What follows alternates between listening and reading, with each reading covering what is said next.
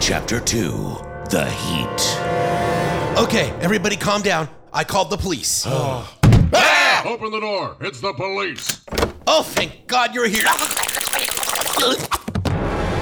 why'd you tase Doug? We're the cops. That's kind of what we do. Yeah. Oh. Did somebody call about Zombies. zombies? Yes, it was Doug. He called. Really? Why did you tase me?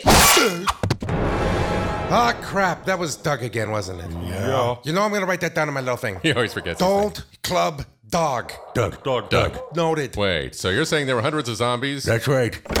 Where are they now? I think they're all still hiding behind that tree. Yeah, they're trying to fool us. So you're saying there's hundreds of zombies hiding behind that tree? Last time we saw him, officer, yeah. Th- this tree. No, don't go over there. It's probably a trap. This tree right here. The-